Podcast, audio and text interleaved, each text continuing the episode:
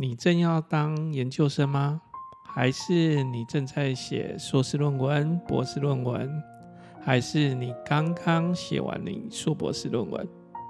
还是你是指导教授？你曾经想要，或者是曾经把论文参加这个论文竞赛吗？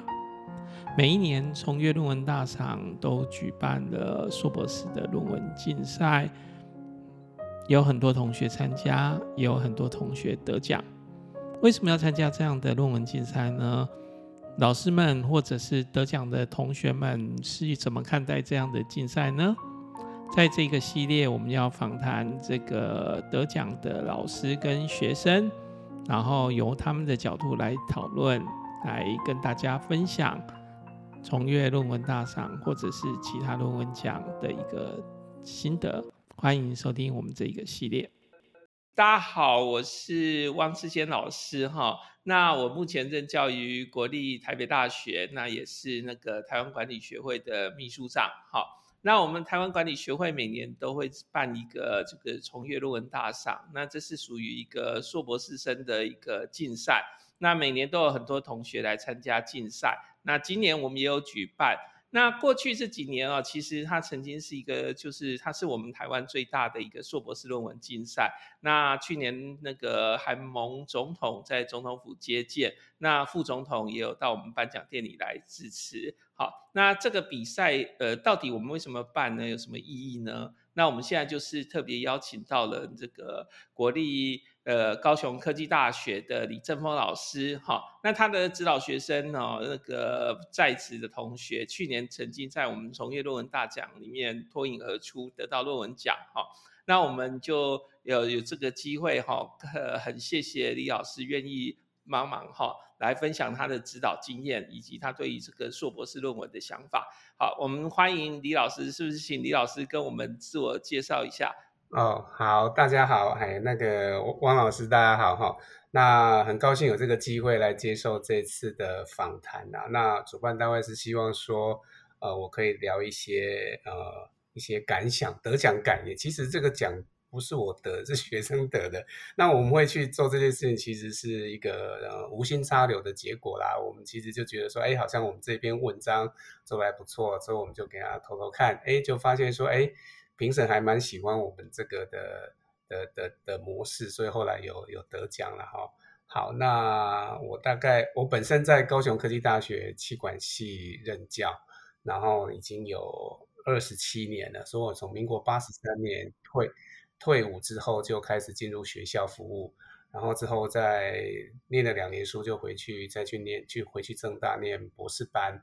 哦，那我的专长比较偏向，我的专长其实是计量经济学，哦，计量经济学，那它是结合统计跟经济，哦，那因为我本身是国贸背景，所以我对于经济啦，还有国际经济，还有国际金融跟国贸理论，哦，那这些都算是有一些涉猎啊，那也在这里面写了一些文章这样子，哦，那目前在气管系任教，就担任大概就教管。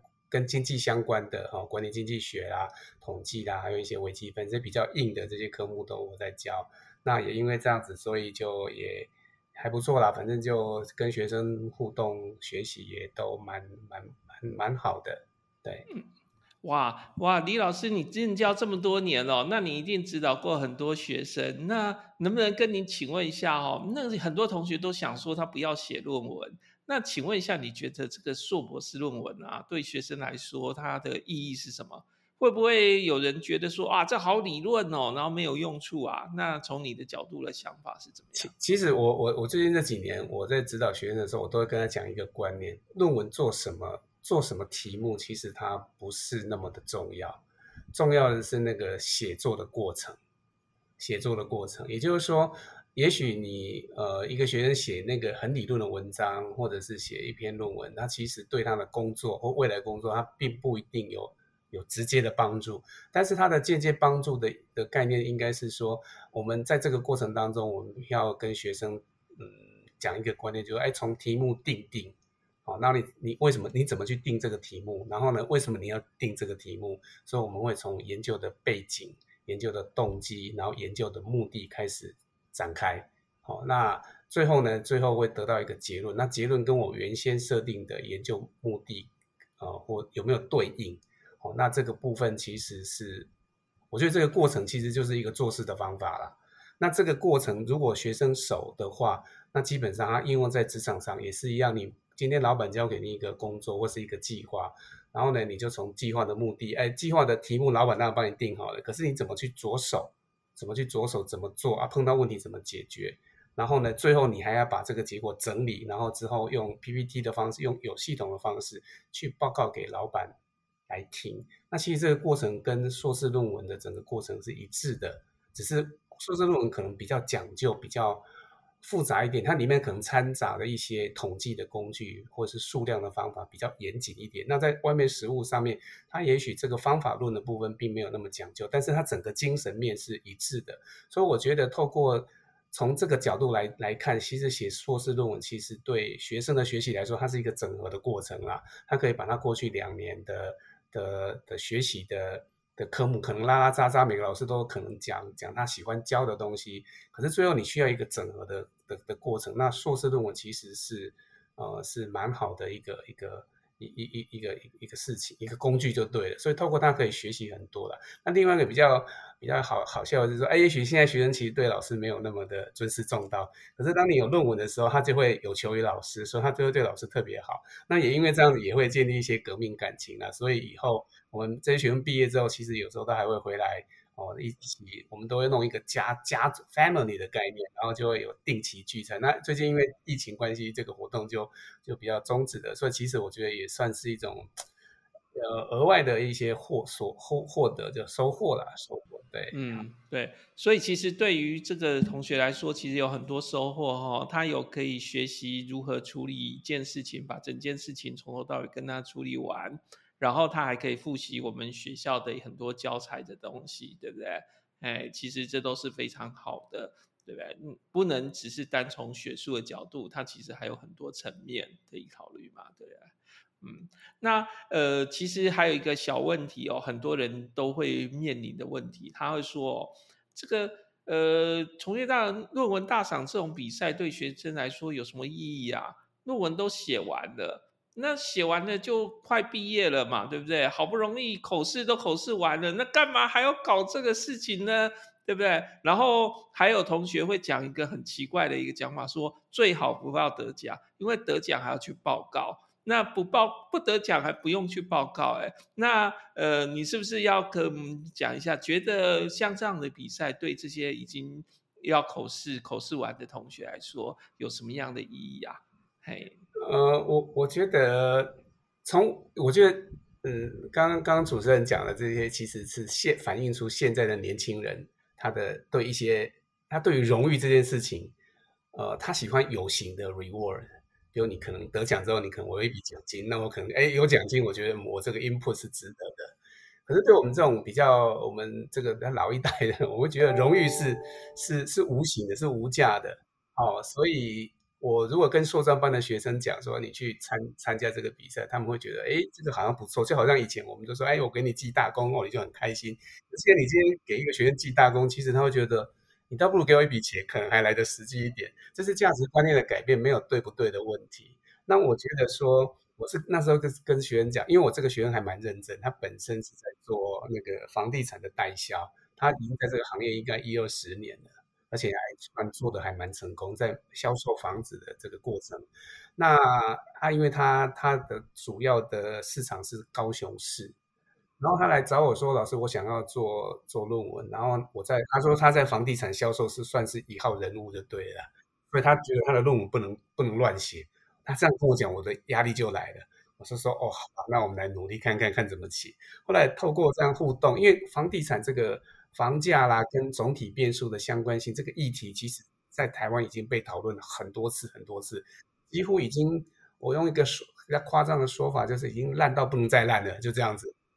好吧，那我们总是要从这一堆烂泥巴之下，哎，看能不能长出一朵荷花嘛，出污泥而不染。我是跟学生这样子沟通，一开始是这样想，后来就发现说，哎，其实好像可以，可以去讨论哦，那个每个。每个学就是每个区域，我们从每个区域的的房价上面去看，哎，他觉得这样子有意义，因为这样子他对于以后他在销售房子的时候，因为房价的最关键因素其实是 location，你在不同的区域，你的价格就是不一样。那透过这个写作的过程当中，他就去收集各区的房地的平均价格、人口，还有一些相关的所得这些变数，他对整个高雄市的市场其实有一个重新的、重新去思考、重新去检视它啦。那我就觉得这个就是我在指导学生的时候，我觉得我比较在意的是这个点，让他结合他的工作，然后用学术的观点去让他有系统去看到。他工作上可能会有的盲点，这是我的我的我的最高理想啦。但但是不是所有的学生都都做得很好，因为这个牵涉到互动的的的过程，有没有办法到达到达那个点？然后后来这个学生他写写，哦，他也很很努力写，都要写得很仔细，而且他对文字也很讲究。所以最后我就说，哎，那我们好像有个叫重阅论文比赛，你要不要去试试？因为以前企管系前几年应该是五六年前有有学生也曾经参加参讲过。他有得奖那我是从来就觉得说啊，我这个写的都是经济的哦，去丢到重阅，应该他们可能不太喜欢吧，因为他们喜欢我我自己认为的啦，认为说哎，他们可能比较喜欢气管的议题吧，哦，所以我就一开始我以前都没有很很积极主动去做比赛这件事情，然后后来他就说，哎，那他就说、啊、他也愿意接受挑战哦，哦，那那 OK，那我们最后就就就给他投上去了，然后投的过程当中，他发现说，哎，老师，我们我好像没办法找到一个合适的领域投，哎。然后后来我们就找到一个，哎，好像看起来比较相关的，然后就给他投上去。对，所以这个部分就最后就就因就这样走啊，最后就就就就得奖这样子，也是很幸运啊，也感谢大会给我们这个机会。对，李老师的题目其实蛮好有趣的。那同学题目是做台呃高雄市主要行政区房价决定因素之研究，我其实是非常实务的题目，哎，对不对？哎，这也做得非常好哈。那那个李老师，你一定也有很多同学他不愿意参加比赛哈。那呃，你觉得那些想要参加比赛的同学，跟就是不太想要或者找理由不参加同学，他在做事态度上会有没有什么差异啊？应该有啊，积极度有差啊。因为你你参加竞你参加竞赛，假设你真的可以得奖，对不对？你有这个 record，那以后你在求职的时候，你就可以去跟雇主讲说，哎，我曾经我的论文曾经获奖过。那因为现在其实，在求职过程当中，其实是很竞争的啦。那每个人都很优秀，那很优秀的过程当中，你总是要有个亮点嘛。所以我觉得参与这个比赛，如果最后可以得奖，我觉得其实是对你来说，对个人来说是一个亮点呐。那当然你会有一些额外的工作，你要去报告，你要去参加一个活动。呃，有时候。不要想说他无聊吧，应该把它想成说，你的人生也难得就这么一次吧。我觉得呀、啊，硕士论文也才一本而已，哎，是啊，但是你这辈子要放在国土的，哎，所以我都跟学生讲说，哎、嗯啊，你要好好写，你不要乱写，你所有的、嗯、你自己的罪证都写在里面哦，以后人家找你麻烦你就麻烦，哎，他们这样给他恐吓一下，他们在用字遣词哦，他会有个警惕啊。对，觉得这样也好，要不然他们现在网络太方便哦。对啊。他们也不会有什么叫做抄袭，他就这样嗯贴上或是贴上，对，这是蛮危险的。对。对啊，OK，对，所以其实那些有参愿意参加的人都是比较积极的，对不对？哎，将来其实雇主也会觉得这个同学，这个这个那个工作人员他是比较积极的人嘛，对不对？哎，这其实不是只是从论文的角度出发啦，还跟他做事态度有关，对吧？哦。对，好啊，今年疫情的特别严重哎，那你有没有什么要勉励今年的毕业生的？因为其实今年真的很特别哈、哦。今年对啊，今年其实对今年的毕业生，其实如果他他他期待有一个很很很热闹的的场面要来迎接他，他可能会有点失望。那其实我今年我我的小孩子就是大儿子，他今年也是也是算是毕业生啦，所以他今年连毕业的典礼的机会都没有。我前几天，我昨天才去学校把他载回来，就办离校手续，就感觉他们就偷偷的离开了，就默默的离开，跟那个徐志摩的那个场景一样。我我我偷偷的，哎，不不不，那什么挥挥衣袖不带走一片云彩的那个，那那么那么那个啦。那对今年，我想，我觉得疫情是短暂的啦，它可能它可能不会马上消失，但是它会慢慢消失，然后大家会慢慢去去习惯它。那我想这个就跟写论文过程当中，它总是会写完的，只要你你你持续下去。那也许一开始，因为现在因为疫情关系，所以所以可能很多厂商他在他他可能不会开出那么多 offer，那所以他找工作可能也不见得那么顺啊哈。我觉得，但是基本上有时候是这样子啊，就是命中注定你就是要做这工作，他最后你总是会找到他啦。所以我我我是觉觉得说比较乐观去看待这个事情啊。如果目前比较闷，那就先休息一下下哈，把自己的情绪理理清楚一下，让自己的念头哦平静一下，那你也许就会有个灵光乍现的一个一个想法跑出来，那你就就去做吧。我觉得就是这样子啊，嘿。OK，谢谢呢，哈，今天呃，谢谢李老师来跟我们参与这个讨论哈，来跟同学们勉励哈。那也希望你今年的学生哈也能得大奖哦，哈。好好好好，谢谢谢谢谢谢谢谢谢，好，那那个我们今天就到这边，谢谢李老师，好，谢谢汪老师，嘿，谢谢谢谢你们给我们的机会啊，谢谢大家，嘿，谢谢大家，OK，拜拜，拜拜。